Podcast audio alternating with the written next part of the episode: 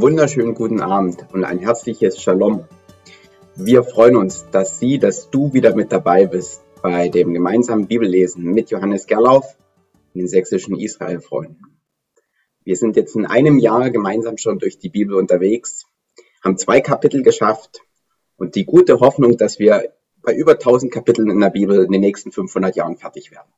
Ja, es ist schön, dass wir über so weite Entfernungen hin verbunden sind.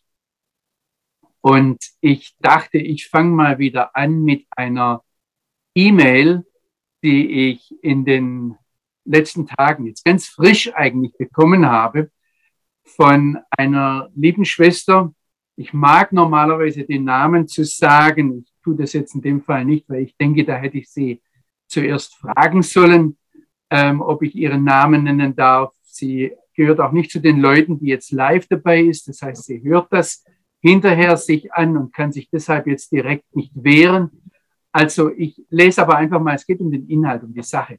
Sie schreibt, was mir aufgefallen ist, ist, dass du nur die Sicht des Mannes gebracht hast. Also sie schreibt dann über die Seite und die Rippe, sie findet es ganz gut, dass ähm, die Frau nicht die Rippe, sondern die Seite ist und äh, erzählt mir dann, dass sie irgendwo gehört hat, dass die Männer deshalb eine Rippe weniger haben sollen als die Frauen.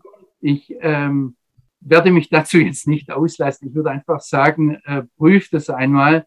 Äh, ihr könnt ja zählen.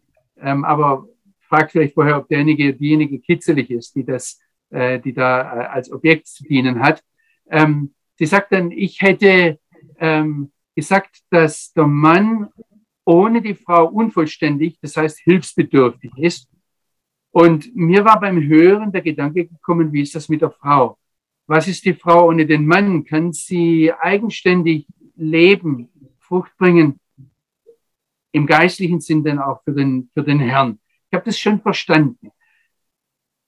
Ich muss jetzt ganz klar sagen, ich kann die Bibel nur als Mann lesen. Und ihr lieben Schwestern, ich kann euch das nicht abnehmen, dass ihr die Schrift als Frau lesen müsst. Und ich kann das nicht übernehmen.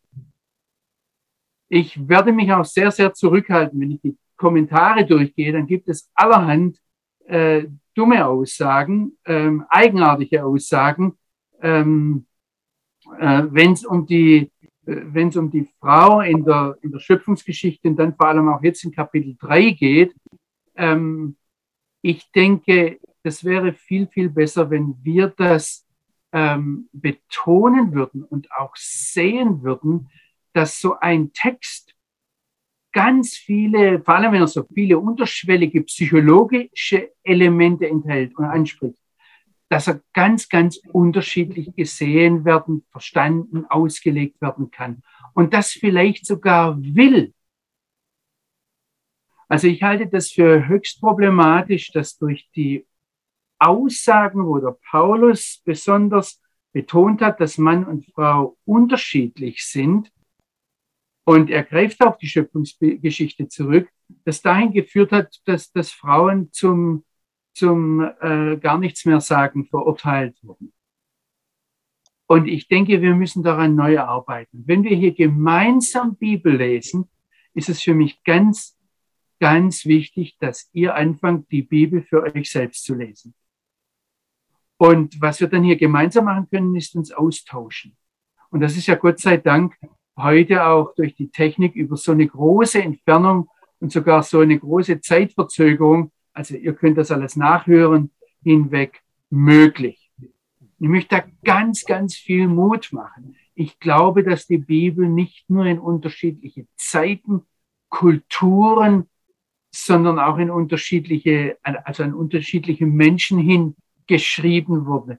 Und dass deshalb ein besonderer Segen drauf liegt, wenn wir Bibel lesen, gemeinsam lernen. Also das, was wir in Deutschland so hoch kultiviert haben, dass da einer sitzt und sich abstrampelt oder abtobt oder austobt und die anderen dann hintenrum reden äh, können, das sollten wir anders machen. Ich höre übrigens und entdecke immer wieder neue Dinge. Ich, ich habe in letzter Zeit angefangen, mit meiner Frau einen Rabbi zu hören, den Uri Sharki. Wer Hebräisch kann, kann den auch im Internet hören. Da werdet ihr aber hineingenommen dann in Schöpfungsgeschichte, aber in eine jüdische Yeshiva und da kommen alle möglichen Zwischenrufe und dann wird diskutiert und dann nimmt er die Leute auf den Arm. Also es geht sehr viel lebendiger her als bei uns. Und ähm, wenn ihr meint, also angenommen, jetzt hört jemand zu, der Hebräisch kann, ähm, und ich sage das jetzt zum Trost für all diejenigen, die sich immer wieder beschwert haben, dass ich so viel Hebräisch mit reinbringe und Griechisch dann manchmal auch. Ähm, also er hat seinen Vortrag über die Schöpfungsgeschichte angefangen, dass er gesagt hat, von den ersten sieben Worten der Bibel verstehen wir nur eines. Also das ist dieser erste Satz, Bereshit, im Anfang, Bara, Shuf, Elohim, Gott, Et. Da wissen wir gar nicht, was das bedeutet. Hashamayim, die Himmel, Ve'et, wissen wir wieder nicht, was das bedeutet, äh, die Erde. Und er hat dann gemeint, das Einzige, was wir was wir wirklich verstehen, ist das Wort die Erde, weil wir da leben. Wir meinen das zu verstehen. Und schon wenn es um den Himmel geht, ist die ganz große Frage, ähm, was, was ist das? Mein Gott hat schon im Schöpfungsbericht später dann ähm, den, ähm, die, die Rakia, also das, was wir heute als blauen Himmel sehen, ähm, dass er, da, das hat er dann als nach dem Himmel Himmel benannt und dieser Rabbi macht sich dann furchtbar lustig über die Astronauten, äh, nee, Kosmonauten, also die, die aus, aus Russland dahin geflogen sind und dann zurückkamen und sagen, wir haben Gott gar nicht gesehen. Dann sagt er, das hätte ich euch schon vorher sagen können, das hätte euch jeder Rabbi schon vor tausend Jahren sagen können. Weil das, was ihr als Blaues da oben seht, ist die Rakia und nicht der Schamayim oder die Schamayim. Und dann äh, macht es noch schöner für seine Studenten. Er sagt, das biblische Hebräisch, der Hebräisch, die Sprache der Bibel ist nicht unser heutiges Hebräisch. Das heißt, auch wenn jemand kommt und sagt, ja, ich bin ja Jude und ich bin ja in Israel aufgewachsen, meine erste und vielleicht auch einzige Sprache ist Hebräisch, da kommt dieser Rabbi Sharki und sagt ganz locker, hört zu, ähm, ihr habt gar keine Ahnung. Also ähm, ich wollte das nur einfach jetzt so sagen, weil vielleicht der eine oder andere denkt, Mensch, du verwirrst uns mehr als, ähm, als äh, äh, du uns hilfst, es zu verstehen. Ich möchte es ganz klar sagen, jeder, der meint, die Bibel in der Hand zu haben, der meint auch nur den Begriff Elohim, Gott zu verstehen, zu begreifen und dann vielleicht jemand anderen, der was anderes gesehen hat, weil es nicht meinem entspricht, ähm, verurteilt oder ausschließen. Ich glaube, da gibt es viel Grund, Buße zu tun. Und ähm, es, ist ein, es ist ein Zeichen, dass wir ans Echte herankommen, wenn wir nicht verstehen.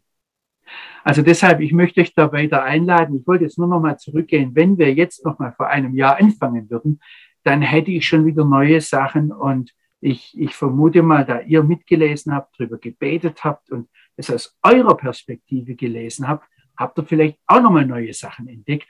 Aber sag mal, ich habe dich gebeten, Kapitel 3 zu lesen und ich will dem jetzt auch nicht ausweichen. Ich wollte nur noch einmal, ich sage jetzt einmal noch diesen Bogen schlagen und wenn ihr beim Lesen, wie die liebe Schwester sagte, der erzählt ja nur aus der Sicht eines Mannes, bleibt mir nichts anderes übrig. Ich weiß, es gibt heute andere Optionen, die bei euch zumindest in Deutschland angeboten werden, aber die ich von der Bibel her nicht mehr so gut finde, ähm, ich kann es auch nur als Nichtjude lesen. Ähm, ich kann die Bibel auch nur lesen als Nicht-Angestellter, also Nicht-Arbeitnehmer oder die Bibel würde sagen äh, als, als Herr, also nicht als Sklave. Ähm, von daher, ähm, ich möchte euch ganz viel Mut machen, euch da einzubringen und ihr könnt uns ja auch erreichen über unsere Webseite. Also jeder von euch, der hier mithört, kann eine Mail schreiben und ich bin da immer, ich, ich gucke mir alles an. Ich verspreche nicht, dass ich alles ähm, beantworte und auf alles so eingehe, aber ich pick dann die Sachen so raus. Ich hoffe, dass ihr da Hilfe erfahrt, selbst weiterzulesen. Darum geht's. Samuel. Oh, lieber Johannes, jetzt binden wir den Sack zu. Du hast vom Schamayim gesprochen, Rakia, erster, zweiter Himmel. Paulus schreibt vom dritten Himmel. Also wenn wir dann im Neuen Testament sind, können wir das nochmal aufgreifen. Dauert aber vielleicht noch den einen oder anderen Monat. Und jetzt eine Frage zu deiner Vorrede schon. Die erste ist da. Du liest die Bibel als Mann, das ist okay. Aber was sagt denn deine Frau Christa dazu? Sie ist ja nun weiblich. Die Meinung deiner Ehefrau. Ich habe, ich sehe hier schon einige Schwestern angespannt lachen und lächeln. Ich habe meiner Frau das immer freigestellt und habe auch meine Familie etwas rausgehalten, weil ich mich hier sehr ähm, exponiere und die Leute das auch angucken. Es gibt Theologieprofessoren, die gucken genau, äh, was für Bücher hinter mir stehen und von wem ich darin geprägt sein muss. Ähm, das Dumme ist, die Bücher wechsle ich immer mal wieder, je nachdem, wo ich dran arbeite. Also die dürfen immer ruhig weiter, weiter erzählen. Aber lange Rede, kurzer Sinn. Wenn Christa, meine Frau, sich da einschalten möchte, dann ähm, darf sie da genauso die Freiheit haben wie ihr. Aber ich, ich sage jetzt mal, wenn ich hier raushänge oder raushole auf, in, dieser, in dieser Sendung, das bin ich, wenn meine Frau sowas macht, dann könnt ihr das dann auch erfahren über unsere Webseite. Okay, bleibt mal biblisch dabei. Es gab eine Zeit Mann ohne Frau, aber es gab biblisch keine Zeit Frau ohne Mann auf der Erde. Und geh mal zu Kapitel 3. Ich lese 1. Mose Kapitel 3 ab Vers 1. Die Schlange aber war listiger als alle Tiere des Feldes, die Gott der Herr geschaffen hatte. Sie sagte zu der Frau, hat Gott wirklich gesagt, ihr dürft von keinem Baum des Gartens essen? Da antwortete die Frau der Schlange, wir dürfen von den Früchten der Bäume im Garten essen. Nur von den Früchten des Baumes in der Mitte des Gartens hat Gott gesagt, Esset nicht davon, rührt sie auch nicht an, damit ihr nicht sterbt. Da sagte die Schlange zur Frau, auf keinen Fall werdet ihr sterben. Gott weiß schon, sobald ihr davon esset, werden euch die Augen aufgetan werden und ihr werdet sein wie Gott und wissen, was gut und böse ist. Und die Frau sah, dass von dem Baum gut zu essen wäre und er eine Lust für die Augen und ein begehrenswerter Baum sei, durch den man klug werden könnte. So nahm sie von der Frucht, aß und gab auch ihrem Manne neben ihr. Und auch er aß. Da gingen ihnen beiden die Augen auf und sie wurden gewahr, dass sie nackt waren. Da flochten sie Feigenblätter zusammen und machten sich Schürzen daraus. Als sie nun aber die Stimme Gottes des Herrn hörten, der sich in der Abendkühle im Garten erging, versteckten sich Adam und seine Frau vor dem Angesicht Gottes mitten unter den Bäumen des Gartens. Gott der Herr aber rief den Menschen und sagte ihnen, Adam, wo bist du? Er antwortete, ich hörte dich im Garten, da fürchtete ich mich, weil ich nackt bin. Darum habe ich mich versteckt. Er fragte, wer hat dir gesagt, dass du nackt bist? Hast du etwa von jenem Baum gegessen, von dem ich dir geboten hatte, verboten hatte zu essen? Der Mensch antwortete, die Frau, die du mir gegeben hast, als Gefährtin, hat mir von dem Baum gegeben. Da habe ich gegessen. Da sagte Gott der Herr zu der Frau, was hast du da getan? Die Frau erwiderte, die Schlange hat mich verführt. Da habe ich gegessen. Da sagte Gott der Herr zu der Schlange, weil du das getan hast, seist du verflucht vor allen Tieren, den Wilden und den Zahmen. Du sollst auf dem Bauche kriechen und Staub fressen, dein Leben lang. Ich will Feindschaft setzen zwischen dir und der Frau, zwischen deinem Nachkommen und ihrem Nachkommen. Er wird dir nach dem Kopfe treten und du wirst ihm nach der Ferse schnappen. Zur Frau sprach er, ich will dir viel Beschwerden schaffen in deiner Schwangerschaft. Du sollst mit Schmerzen Kinder gebären. Du wirst Verlangen haben nach deinem Mann, aber er soll herrschen über dich. Zum Mann aber sagte er, weil du auf die Stimme deiner Frau gehört und von dem Baum gegessen hast, von dem ich dir gebot, du sollst nicht davon essen, so sei der Erdboden um deinetwillen verflucht. Mit Mühsal sollst du dich dein Leben lang von ihm nähren.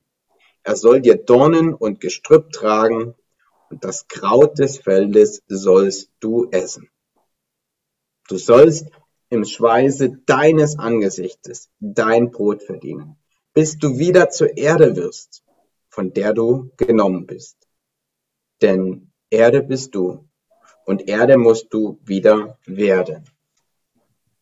Und der Mensch nannte seine Frau Eva, denn sie wurde die Mutter aller Lebenden. Und Gott, der Herr, machte dem Menschen und seiner Frau Fellröcke und bekleidete sie damit. Dann sprach er, ja, der Mensch ist jetzt geworden wie unser einer. Er kann gut und böse unterscheiden. Dass er nur nicht noch seine Hand ausstreckt und sich am Baum des Lebens vergreift und ewig lebe. Darum schickte Gott der Herr ihn aus dem Garten Eden fort, damit er den Boden bebaue, von dem er genommen war. Er vertrieb die Menschen und ließ die Cherubim sich östlich vom Garten Eden lagern. Sie aber und das zuckende Flammenschwert bewachten den Weg zum Baum des Lebens. Kapitel Ende. Soweit der Bibeltext. Vielen Dank, Samuel. Also ich, ähm, mir ist es wichtig, dass ihr als Zuhörer, Zuschauer, Beteiligte das wisst. Dass ich habe nicht so den Eindruck, ich habe jetzt hier alles im Griff. Ich habe bei diesem Kapitel jetzt auch wieder den, den Eindruck gehabt, da gibt es so viel, was wir nacharbeiten müssen, wo wir vielleicht geleitet sind von christlicher Tradition und Dinge einfach übernommen haben und ähm, uns mitschwimmen lassen, anstatt selbst dran zu gehen und dann auch neu zu entdecken, was diese Aussagen für uns heute bedeutet. Die erste Sache, die uns jetzt vorgestellt wird in diesem äh, Kapitel 3 des ersten Buches Mose, ist der, ich, ich muss jetzt ganz klar sagen, der Nachash.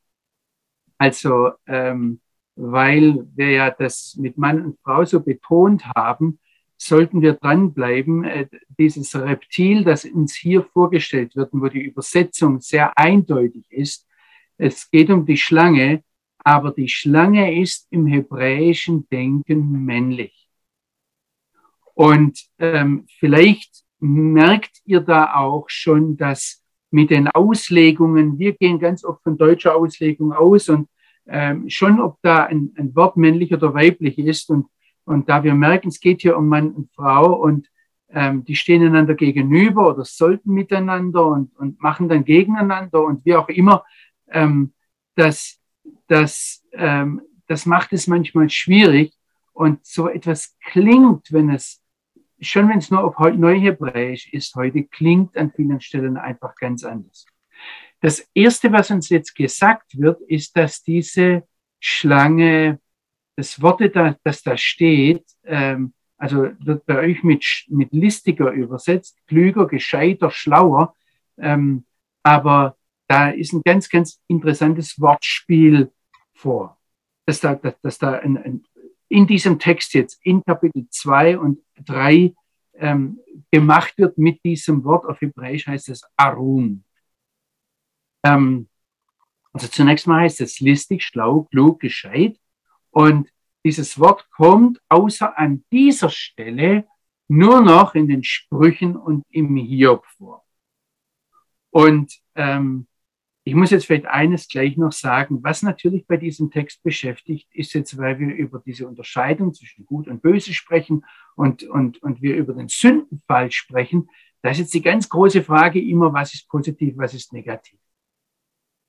Und mir wäre wichtig, und das möchte ich jetzt nochmal, nachdem ich den Rabbi Sharki da gehört habe, auch nochmal ganz dick betonen, dass wir nicht von unserem heutigen Verständnis herkommen, sondern dass wir sagen, wir wollen Schritt für Schritt für Schritt auch von den Worten her mitgehen, wie die Bibel etwas nacheinander definiert. Und hier würde jetzt äh, äh, der Rabbi auch wieder sagen, ja gut, Arom, das heißt auch nackt oder Erom, äh, wird genauso geschrieben. Und äh, die, die Schlange ist natürlich nackig und, und von daher würden jetzt Adam und Eva, wenn sie wissen, dass die, die Schlange nackiger ist als andere Tiere, das so sehen. Aber die Übersetzung mit listig ist schon richtig. Also ich habe gesagt, es kommt in der Bibel dieses Wort sonst nur noch in Sprüche und Hiob vor. Und ich gehe jetzt einfach mal äh, zuerst den Sprüchen nach. Und in den Sprüchen, das ist auffallend, ist dieses Wort warum, also listig, klug, äh, ähm, gescheit, äh, was durchweg ausnahmslos positiv. Also der Kluge, der überhört, was man hinten herum negativ über ihn redet, er hängt sein Wissen aber nicht an die große Glocke, er handelt aber mit Erkenntnis. Ich packe das ganz kurz zusammen was da steht. Er kann Sinnvolles von Quatsch und Unsinn unterscheiden. Er erkennt das Böse und zieht sich von, vom Bösen zurück, verbürgt sich, während der Einfältige, der Einfache, der Dumme blind hineinläuft und dann die Folgen zu tragen hat.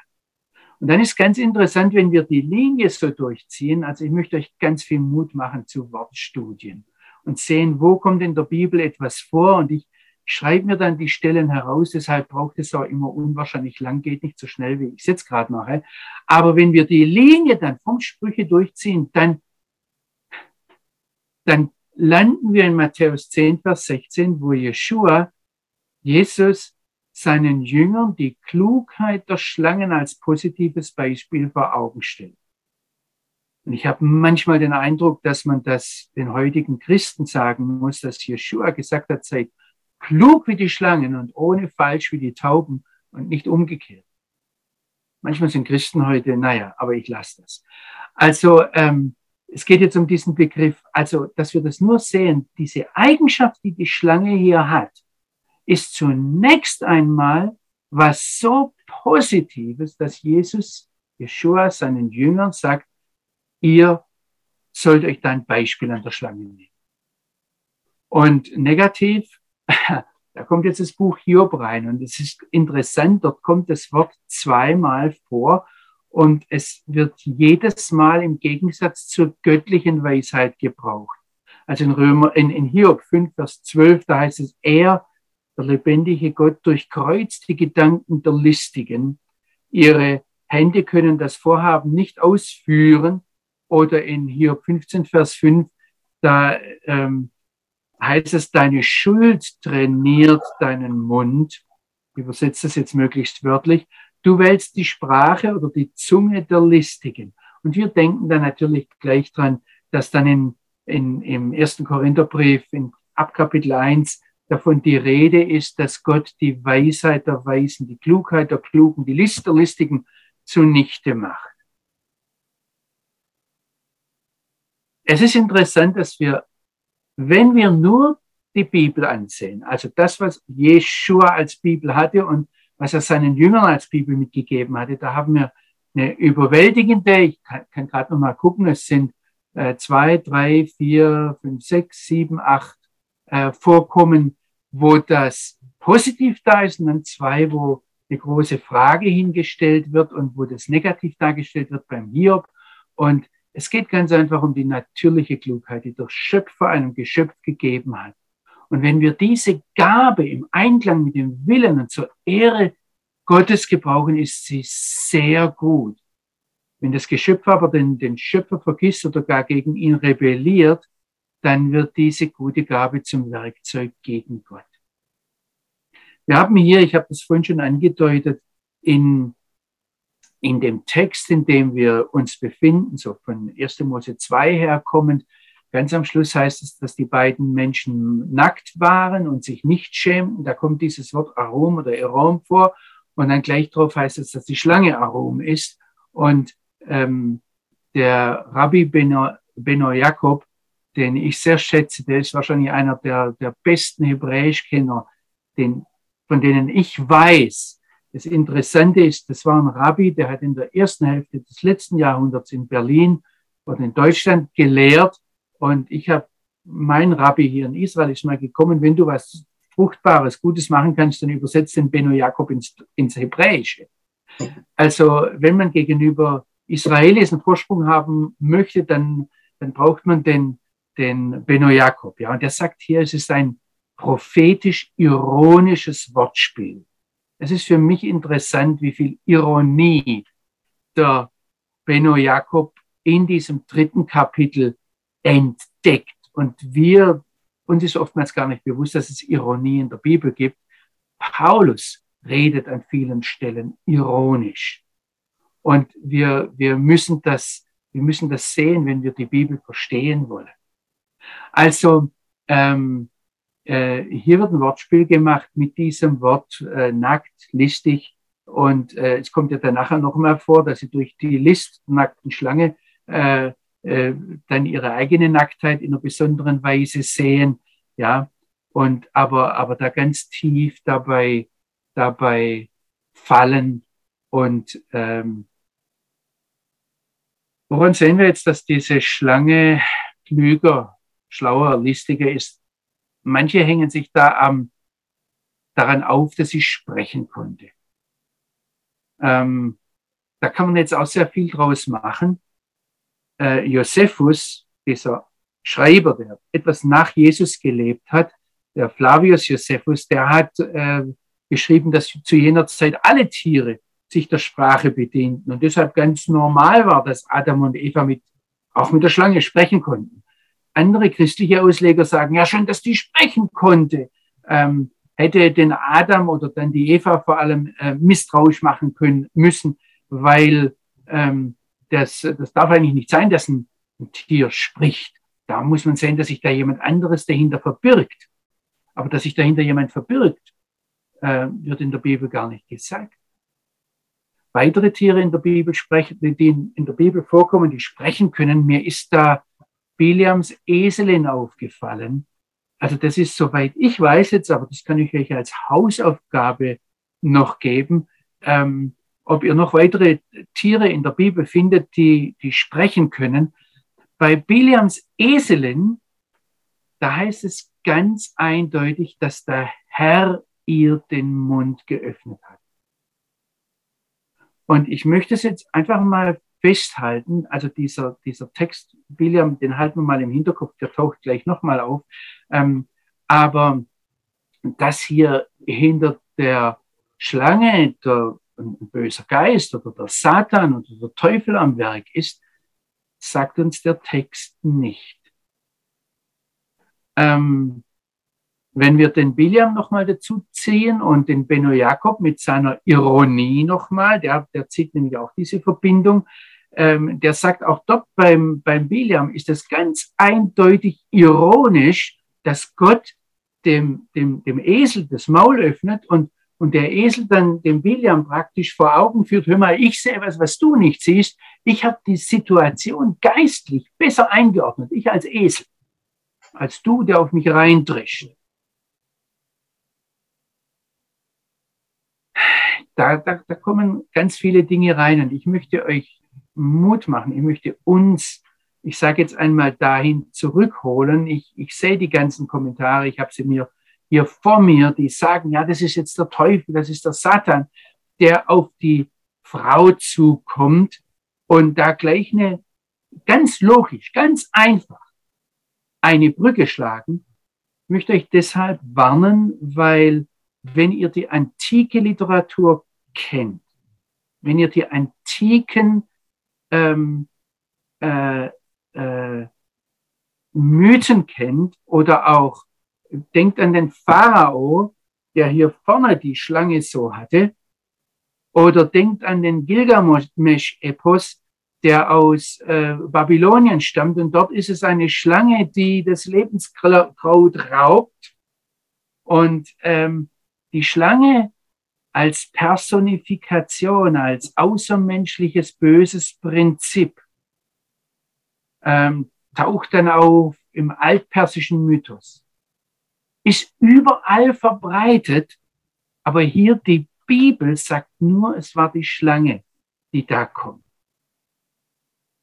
Und jetzt sagt er ja, aber das Wort Satan muss doch dann gleich auftauchen. Und ähm, ja weil wir gerade bei der Schlange sind und die Bibel im Zusammenhang mit der Schlange. Mose hat ja auch die Schlange erhöht als einen wertvollen Rettungsfunktion, sage ich jetzt mal. Also auch ganz vereinfacht gesagt in den positiven Zusammenhang gestellt. Ja, und dann, was ist dann später mit dem Nechustan passiert?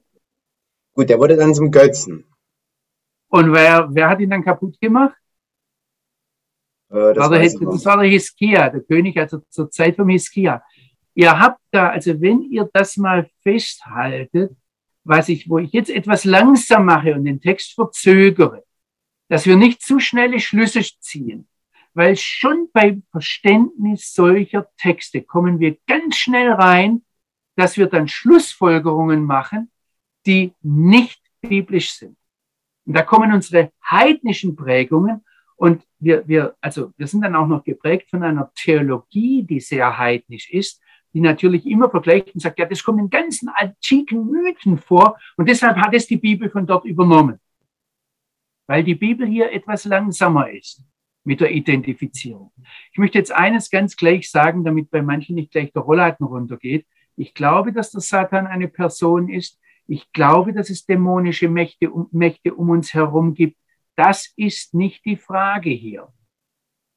Ich weiß aber auch, dass gleich die Frage mir gestellt wurde per E-Mail, was ich denn zur, zur, zur Schaffung des Satans denke. Und ich habe ja in letzter Zeit euch beim Bibellesen immer wieder gesagt, ein Dualismus, wo eine böse Macht gegen eine gute Macht steht, ist nicht biblisch. Jetzt lasst uns mal hier weitergehen.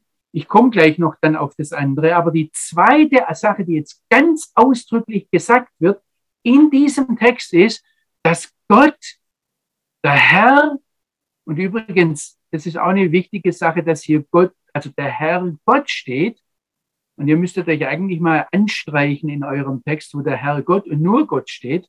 Also ähm, die Leute, die Theologie studiert haben, die wissen, dass man da Quellentscheidung damit macht. Und das ist einer der größten deutschen Schwachsinne, die da mit reingekommen sind, weil hier was im Text passiert und deutsche Theologen wurden dazu gemauert, indem gesagt wurde, ja, das wurde aus der, aus der antiken Umwelt übernommen und da wurden Quellen miteinander verarbeitet. Wenn wir sehen, dass dies ein Text ist, der in die antike Umwelt hineinspricht, dann kommt eine ganz, ganz große Botschaft heraus. Nämlich, was jetzt ganz klar gesagt wird, ist, dass diese Schlange, die listiger ist als alle Tiere des Feldes, was ist die nächste Aussage? Sie ist ausdrücklich von dem Herrn Gott, also von dem, Gott, der eine Beziehung mit dem Menschen möchte, gemacht wird. Das ist ganz, ganz eindeutig. Und wenn wir, wenn wir den Schöpfungsbericht noch nicht vergessen haben, dann hat Gott alles angesehen, was er gemacht hatte. Und siehe, alles, was er gemacht hatte, alles war, ist gerade im vorhergehenden Vers, sehr gut. Das heißt, auch die Schlange. Das ist eine ganz, ganz wichtige Sache, die wir festhalten müssen. Und ihr werdet sehen, worauf ich heute rauskomme, indem ich diese Dinge unterstreiche.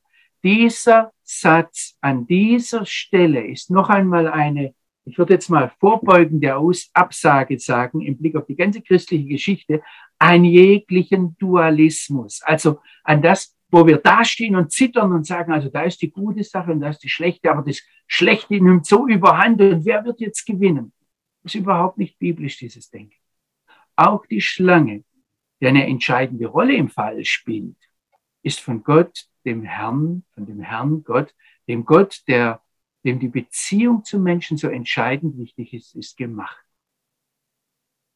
Und wir müssen jetzt ganz klar sagen, unser Kapitel hier 1. Mose 3 spricht nicht von einem Bösen, das jetzt von irgendwoher, vielleicht von einem Urfall oder von woanders her außerhalb der Schöpfung hineinkommt, sondern von was unser Text spricht, ist, er, er, er spricht von Geschöpfen, die ungehorsam sind.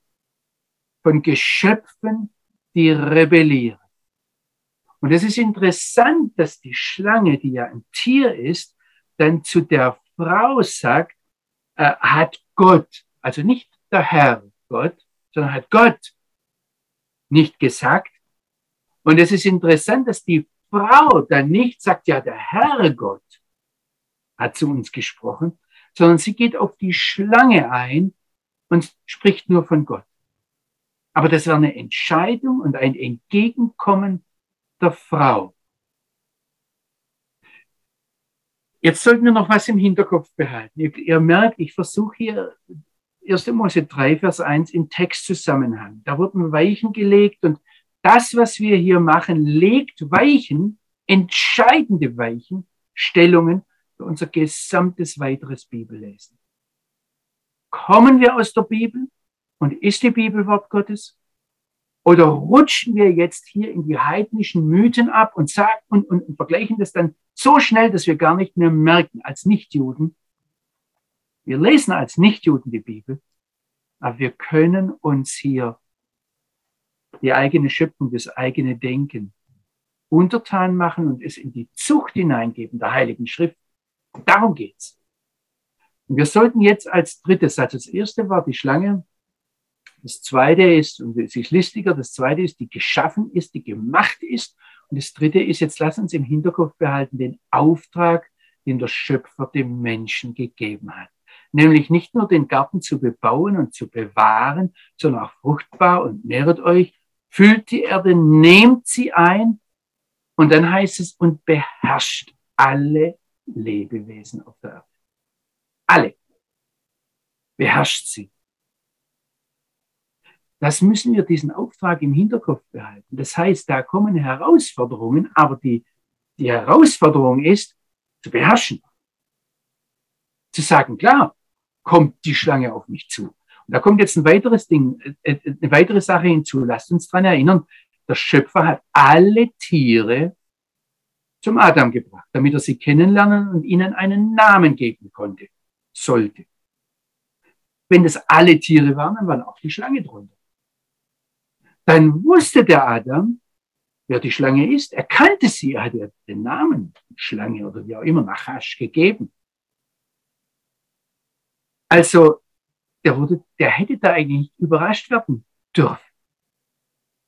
Der, dieser Überraschungsmoment, und ich habe es ja nicht gewusst, da ist jemand von außen reingekommen, ähm, das, was bei oft bei den Auslegern, gerade auch bei den christlichen Auslegern mitschwingt, ihr lieben Leute, das ist eine Verfälschung. Und wenn wir Psalm 8, der ganz im Schöpfungsbericht das spricht, wo, wo ähm, den Psalm 8 muss man auswendig lernen. Übrigens, die Texte, die wir, die wir behandeln, überhaupt sind gut auswendig zu lernen. Aber Psalm 8, da heißt es, dass der Schöpfer tatsächlich alles unter die Füße des Menschen getan hat. Das heißt auch die Schlange. Ganz gleich, wer sich hinter der Schlange verbirgt, ganz gleich, das heißt alles. Jetzt steht die, ähm, die rabbinische Tradition der Christlichen sehr nahe, indem sie hinter der, oder die Schlange gleich identifiziert mit dem Satan. Und ähm, die, die, die rabbinische Tradition macht hier jetzt allerdings etwas anderes. Die die, die, die sieht den Satan dann nicht als eine riesendiabolische Gewalt, die von außen kommt, vielleicht irgendwann in Urzeiten gefallen ist und so ganz nah an Gott drankommt, sondern ähm, da der Talmud sagt so in einem Atemzug, das ist der Satan, das ist der böse Trieb in uns, der da kommt. Und das ist eine der Hauptauseinandersetzungen zwischen Judentum und Christentum, ich möchte es ganz klar sagen, ich, ich sage hier jetzt Dinge, die kommen mehr aus dem Jüdischen und weniger vom Christlichen her, weil die Christen dann nicht nur den Teufel sehr, sehr groß schreiben, der natürlich, nochmal, ich habe das im Hinterkopf, was in der Offenbarung steht, dass er die alte Schlange ist, dass er der Teufel genannt wird und der Satan ähm, groß geschrieben ist, dann auch in unseren Bibelausgaben. Ich weiß es, aber die, die, ich sage jetzt einmal, der Nachdruck in der jüdischen Tradition liegt hier etwas anders als in der christlichen. Und erlaubt mir jetzt hier eine, eine Wortstudie zu machen. Ich möchte euch ganz, ganz klar sagen, ich habe äh, ähm, in der Vorbereitung auf das, ich, ich musste jetzt aufpassen, ich bin da vom Satan zum Teufel gekommen, dann zum Widersacher, dann zum Anfeinder, dann zum äh, Versucher natürlich. Und natürlich passiert hier etwas, das nachher aufgegriffen wird in der Versuchung von Jesus. Aber jetzt lasst uns mal nur diesem Begriff Satan nachgehen oder dieser Wurzel Satan, dieser, dieser hebräischen Wurzel die, ähm, und ich möchte euch daran etwas zeigen, das ganz wichtig ist und warum ich denke, dass die Rabbiner nicht so falsch liegen mit ihrer Aussage und auch mit ihrem Gegenpol zum Christentum. Ich denke, dass da was ist, wo wir nachdenken sollten. Also zunächst mal taucht diese Wurzel Satans erste Mal in der Bibel auf in 1. Mose 26. Da nennt Isaak einen Brunnen Sitna. Und die Frage ist, wie man dieses Sitna übersetzt. Er nennt ihn den, also die, unsere Übersetzungen sagen oft, das ist der Haderbrunnen, aber ähm, vielleicht kann man auch sagen, es ist der Brunnen der Herausforderung. Ich sage euch hier schon mal eine Wortübersetzung von Satan, der Herausforderer, ähm, die, die das etwas anders aussehen muss. Ja, das zweite Mal taucht dann ähm, der, der, der Begriff Satan auf in, in 4. Mose 22, gerade bei dieser Geschichte mit dem Biliam und seiner Esel, Eselin. Und da ist es Gott, der einen seiner Engel als Satan für den Biliam in den Weg stellt. Und zwar, weil der Biliam munter, locker losgeritten ist, um jetzt Israel zu verfluchen. Er hat natürlich gesagt, ich werde äh, da den, ähm, den, äh, also auf Gott hören, aber Biliam war ein heidnischer Seher. Und was Gott jetzt nochmal ganz eindeutig macht, er stellt sich ihm nochmal in den Weg, um ihm klar zu machen, um was es hier geht. Gott ist derjenige, der den Satan schickt.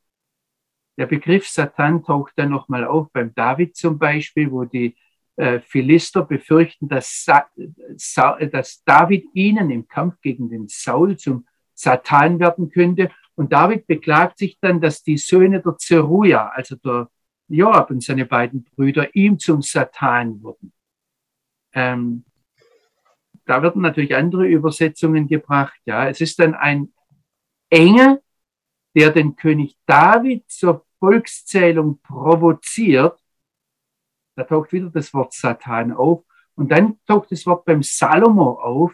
Da heißt es, und wir sehen das positiv, dass in 1. Äh, Könige 15, Vers 18 heißt es, dass ähm, Salomo für seine Zeit feststellt, im Gegensatz zur Zeit seines Vaters David, es war kein Satan da und keiner, der ein, ein böses Hindernis mehr, sondern es war echt Friede. Und da sagen wir, ja, salomonische Zeit. Jetzt passt auf, was ist mit dem Salomo passiert und wie sah die salomonische Zeit, wenn wir die großen Linien sehen am Schluss aus? Ähm, die sah gar nicht so positiv aus. Und deshalb ist es vielleicht eher Gnade Gottes, wenn es in 1. Könige 11, Vers 14, 23, 25 heißt, dass der Herr dem Salomo Satane erweckt, nämlich hat er den Edomiter und Reson, den Sohn Eliadas. Wo dann wirklich der Satan auftritt, ist im Buch Hiob.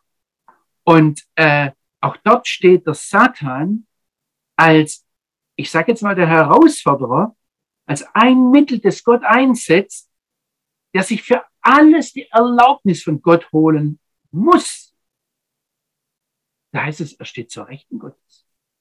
Da taucht er auch dann auf im Sacharia in Kapitel 3, Vers 1 und 2.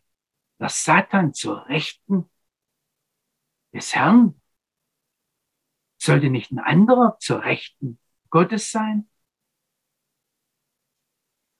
Ich möchte das einfach jetzt nur mal ähm, euch so als Denkanstoß geben. Das verändert nachher sehr viel, warum Jesus, Jeshua zum Petrus so schnell sagen kann, geh von mir weg, Satan, Herausforderer. Er wusste ganz genau nicht, dass der Petrus jetzt teuflisch ist. in dem Sinn, wie wir das oftmals definieren, sondern Petrus war für Jeshua, wenn er ihn vom Leiden wegbringen wollte, der große Satan. Und das ist kein Widerspruch zu dem, dass kurz zuvor Jeshua im selben Kapitel Matthäus 16 zu Petrus sagt, ähm, dass er glückselig ist, denn Fleisch und Blut haben dir das nicht geoffenbart, sondern mein Vater, der in den Himmeln ist. Ich weiß, dass der Satan, der Herausforderer, das Wort wegnimmt, aber schon, wo dann sich sehr viel zusammengefügt hat zur Zeit von, von Yeshua, sehen wir, dass der Satan wie ein Blitz vom Himmel fällt. Und wir sollten das nicht vergessen. Ähm, nehmt einmal die ganzen Stellen zusammen. Das wäre eine ganze Bibelarbeit oder ihr merkt, das ist eine ganze Bibelarbeit für sich. Aber in Römer 16, also im Römerbrief, ganz am Schluss, heißt es eindeutig, dass der Gott des Friedens aber den Satan unter eure Füße treten wird. Also nicht unter die Füße Jeschuas, nicht unter irgendwie weit entfernt, Gott wird schon fertig damit, aber ich muss jetzt zittern, sondern Paulus schreibt an die Gemeinde in Rom, dieser Herausforderer, dieser Ankläger, ähm, der durchaus eine Person ist, ähm, der wird unter deine Füße zertreten. Der Gott des Friedens wird es tun, unter eure Füße, vielleicht auch als Gemeinde. Ihr merkt, dass hier jetzt die Stellen, wenn dann der Apostel Paulus in 1. Korinther 5, Vers 5 oder im, in, in, an Timotheus schreibt, von Hymenäus und Alexandros, wo Paulus sagt, ich habe sie dem Satan übergeben, damit sie erzogen werden, nicht zu lästern. Da, da, da wird plötzlich taucht ein ganz anderes Bild auf, ähm, wenn, wenn, wenn die Bibel so vom Satan redet. Und die, der Nachdruck, der, der da ist, ist auf der Verantwortung des Menschen. Niemand wird jemals kommen können und sagen, ja, der Teufel hat mich verführt. Das sagt Gott, wird Gott immer sagen, ich habe dir ganz am Anfang ganz klar gesagt, ich habe euch in Jeshua die Möglichkeiten gegeben, den Satan unter eure Füße zu bekommen. Jetzt, ähm, wenn, wenn, wenn ich jetzt sage, dass äh, der lebendige Gottes ist, der dem Menschen immer wieder Satane in den Weg stellt oder Herausforderer in den Weg stellt, dann kann man natürlich dieses Jakobus 1, Vers 13 herausholen und vielleicht schlagen wir das mal kurz auf. Da heißt es in Jakobus 1, Vers 13, ähm, dass, äh, na, komm schon, so, dass keiner, ähm, ja, eigentlich müsste man das im Zusammenhang lesen, ja. Ähm, es fängt im, im Kapitel, im, im Vers vorher, Jakobus 1, ich bin im Jakobusbrief im Kapitel, im Vers 1, Kapitel 1, im Vers 12, da heißt es, glücklich ist der Mann, der Prüfung erduldet. Und da steht das Wort, das dann auch, also für den Versucher verwendet wird, dass er eine äh, eine Versuchung erduldet, denn er bewährt sich. Und dann wird er die Krone des Lebens empfangen, die der Herr denen ankündigt, die oder angekündigt hat, die ihn lieben. Und jetzt wird oft das das gebraucht, dass man sagt, äh, Jakobus 1, Vers 13, keiner, der geprüft wird, soll sagen, ich werde von Gott versucht, denn Gott ist unversuchbar des Bösen, er versucht auch niemand. Und daraus schließen dann viele ja, wenn da ich Versuchung erleide, dann, ähm, dann äh, kann das nur der Teufel sein, dann kann das nicht Gott sein. Wir müssen ja den Zusammenhang ansehen. Was der Jakobus hier sagt, ist, niemand von euch soll sagen, Gott hat mich versucht, was kann ich denn machen? Dieser Fatalismus. Er wird von seinen eigenen Trieben versucht, sagt der Jakobus. Der ist ja ganz jüdisch. Er wird gereizt und gelockt. Und wenn der Trieb oder die Begierde empfangen hat, dann gebiert sie Sünde. Die Sünde aber, wenn sie ausgereift ist, bringt Tod. Also lest es nochmal im Zusammenhang. Es ist hier ganz klar, dass, ähm, dass der Jakobus, wenn wir das Kapitel 1 anfangen, dann spricht er von unweisen Menschen in Vers 5, die Probleme mit dem Glauben haben und deshalb unbeständig sind, von schizophrenen Leuten, die unberechenbar sind, Vers 8, und von solchen, die sich auf materielle Güter verlassen. Aber dann schreibt er danach in Vers 12 ganz, ganz positiv, dass Gott derjenige ist, der möchte, dass wir bewährt sind. Gott möchte, dass wir nicht nur physisch, sondern auch psychisch und geistlich die Kraft haben, dass, dass die Schöpfung, die Erde uns untertan ist. Und das ist ganz, ganz wichtig, dass wir, dass wir hier eine klare biblische Einstellung bekommen und nicht von, ähm, nicht von menschlichen ähm, äh, Mythen, also gerade auch von alten ägyptischen Mythen, von alten babylonischen, persischen Mythen, mehr beeinflusst sind als von dem, was die Bibel uns sagt und wo die Bibel ganz klar eine Weiche stellt. Und ähm, das schließt jetzt nicht aus, ich möchte es nochmal ganz klar sagen, dass vor allem aus unserer Perspektive heute da eine überwältigende Schuld ist, eine überwältigende äh, äh Triebhaftigkeit ist. Aber gerade in unserer Zeit, wo immer wieder darauf hingewiesen wird, ähm, ähm, dass wir, dass unsere Natur da ist und ähm, das sollten wir diese biblischen Aussagen entgegenhalten und sagen, wir sind nicht berufen zum Fatalismus, sondern wir sind berufen zum Herrschen. Ähm, ich weiß jetzt nicht, ob jetzt so weit äh, Aussa äh, Fragen da sind, ob wir ins Gespräch kommen sollen. Ich, ich würde gern sofort weitermachen, ja, wie die Versuchung jetzt passiert, aber vielleicht äh, nennen wir das nächste Bibellesen dann die Versuchung.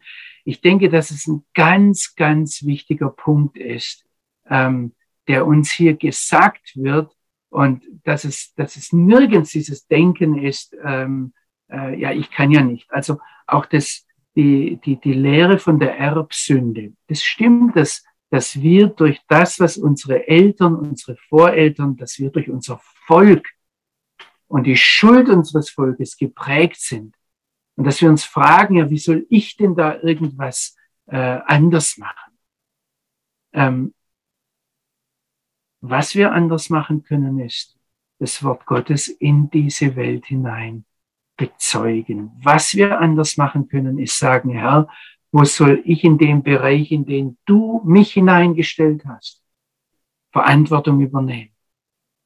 Und was ganz klar ist, deshalb wird nämlich auch nachher dann die, also ich bin am Schluss in Wortstudien über Hölle und Gericht und, und, und Verantwortlichkeit und all diese Dinge, die, die, die kommen da mit rein, jetzt ganz, ganz stark, weil unser Bibellesen dadurch geprägt wird und hier Weichen gestellt werden, die dann ähm, bis dahin kommen, äh, wenn die Frage ist, wo warst du Gott in Auschwitz? Und ich, ich sage euch, es ist für mich erstaunlich, dass ein Papst diese Frage gestellt hat, als er in Birkenau Auschwitz war. Die entscheidende Frage in Birkenau Auschwitz ist nicht Gott, wo warst du? Sondern die entscheidende Frage ist, Mensch, wo warst du? Und ich, weil ich immer wieder gefragt werde, also ähm, wie denn der Teufel dann entstanden ist, ich weiß es nicht. Es gibt zwei Bibelstellen, die davon reden, dass der Teufel ein gefallener Engel ist. Wenn ich die biblischen Aussagen ernst nehme, was spricht dagegen, dass die Schlange und wir wissen, dass Engelmächte hinter Völkern stehen, hinter Tieren stehen können. Also ich bezweifle nicht, dass wir einer unsichtbaren Welt gegenüberstehen. Aber was ist, wenn die, wenn der Engel oder wer auch immer hinter der Schlange stand, da zugehört hat und gemerkt hat, Mensch, ich habe ja so eine Macht. Ich kann ja den, von dem Gott gesagt hat, dass ihm alles unter seine Füße getan ist, ich kann ihn ja so beeinflussen, dass er gegen Gott aufsteht. Ich möchte es einfach so mal ganz verwegen sagen, für euer Bibellesen, für euer Weiterfragen, was ist, wenn in diesem Augenblick der Mensch durch das, dass er Gott nicht gehorsam war, durch das, dass er rebelliert hat, ungehorsam war, den Teufel geschaffen hat. Also gemacht hat. Die Engelwesen mit sich gezogen hat. Und wenn ihr hineinseht in die Bibel, also Psalm 8 noch einmal, wir sind wenig niedriger, die ursprüngliche Bibel sagt, als Gott geschaffen und der Hebräerbrief sagt, als die Engel geschaffen und äh, wir nutzen das dann gleich als einen Fatalismus und sagen, ja, der Teufel ist ein Engel und also bin ich unter ihm. Ah, wenn die Engel Gottes Boten sind, stehen sie über uns. Aber wenn sie sich vereinnahmen lassen von der Rebellion gegen den lebendigen Gott, dann wurden sie spätestens seit Jeshua hinuntergestoßen. Und spätestens seit dem Römerbrief sollte klar sein, dass der Satan unter unsere Füße getreten wird. Also, dass wir hier Verantwortung übernehmen sollten. Aber ihr merkt, wir sind hier nicht an dem Punkt, wo wir sagen, ha, dann ist er ja unter uns, dann ist ja alles okay und jetzt leben wir uns aus. Nein, wir kommen nur zurück an den Ort, an dem Adam in 1. Mose 3 stand, nämlich, dass er Verantwortung übernehmen soll.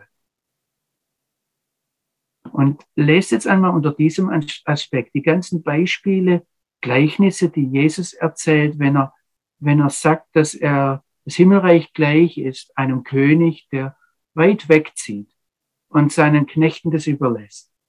Und dann kommt er zurück und dann zieht er sie zur Verantwortung. Und wenn das seine Knechte waren, dann waren es alles gläubige Leute.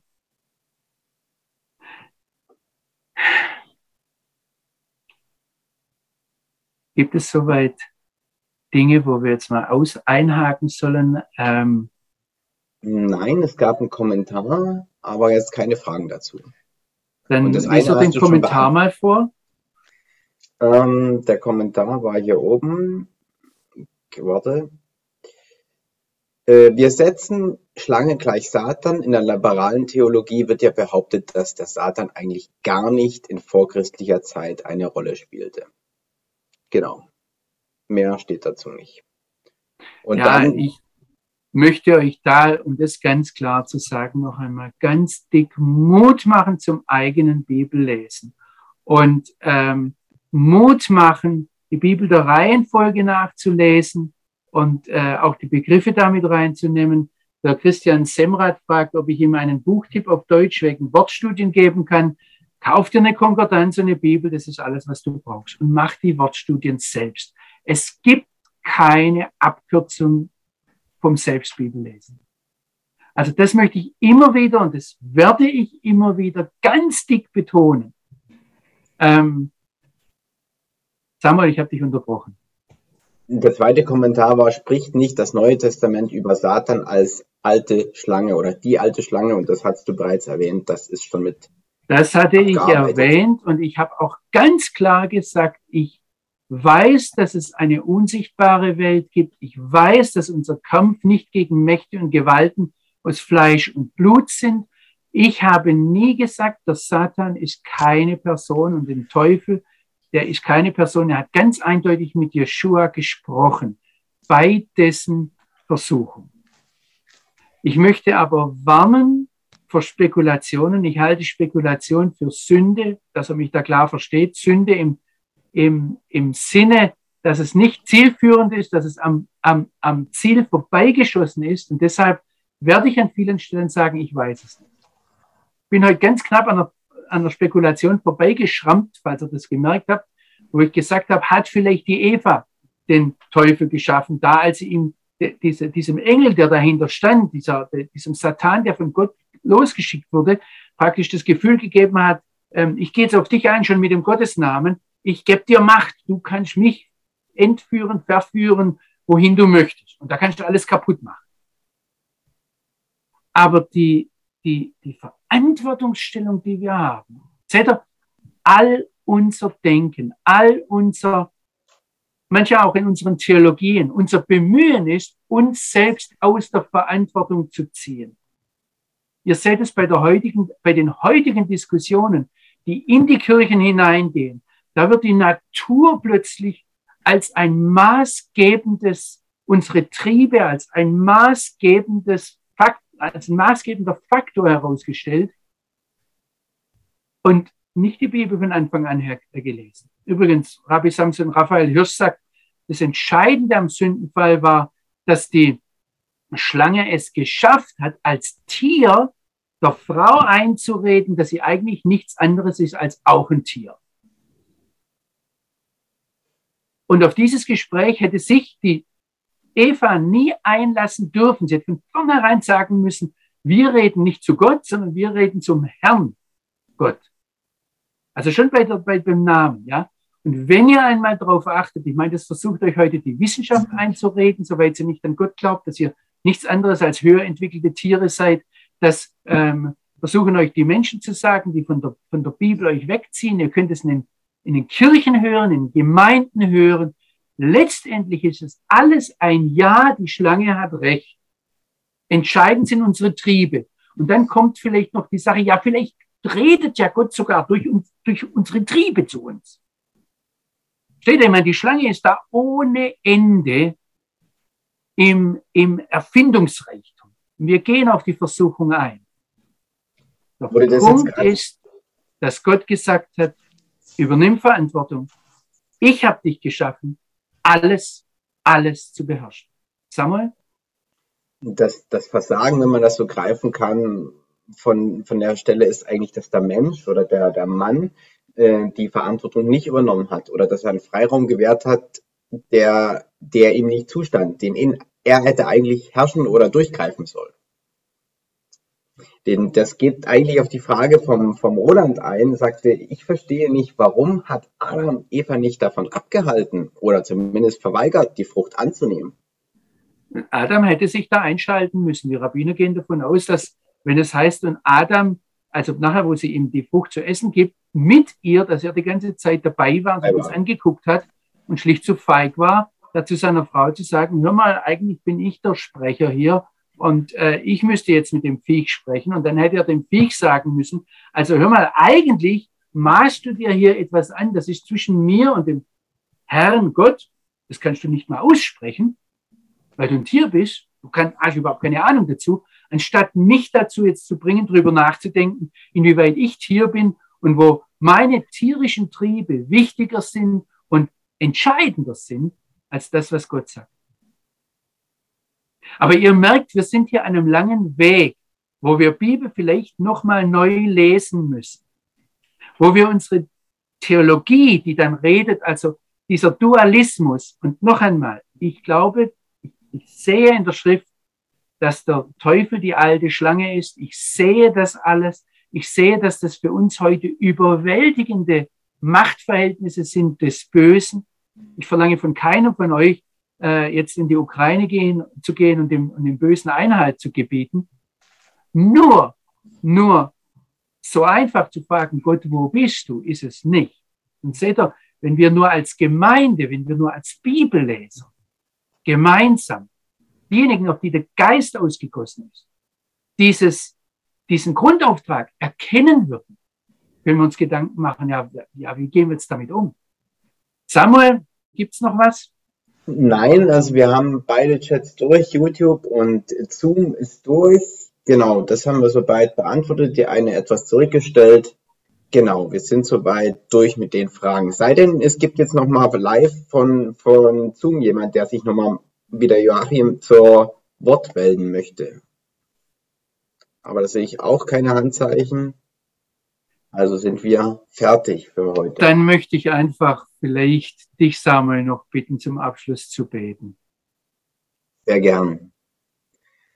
Himmlischer Vater, wir kommen zu dir. Und es ist dein Wort und du hast es aufschreiben lassen und du bist die Wahrheit.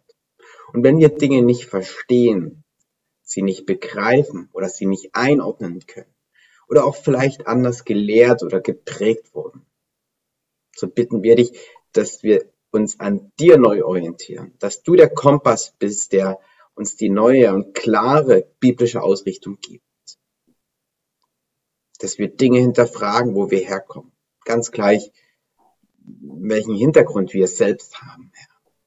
Wir wollen uns an dir ausrichten, an deinem Wort, weil dein Wort die Wahrheit ist und weil du die Wahrheit bist. So danken wir dir für diese Zeit in der Bibel mit der Bibel und bitten dich, dass du uns die Dinge auch im persönlichen Studium aufschließt und zeigst, dass wir uns nicht von Dingen, von Prägung und von ja, vielen Mythen oder anderen geschichtlichen Dingen leiten lassen, sondern durch deinen Heiligen Geist, der uns in alle Wahrheit führen wird und uns frei machen wird. In deinem Namen, Jeshua, Jesus. Amén.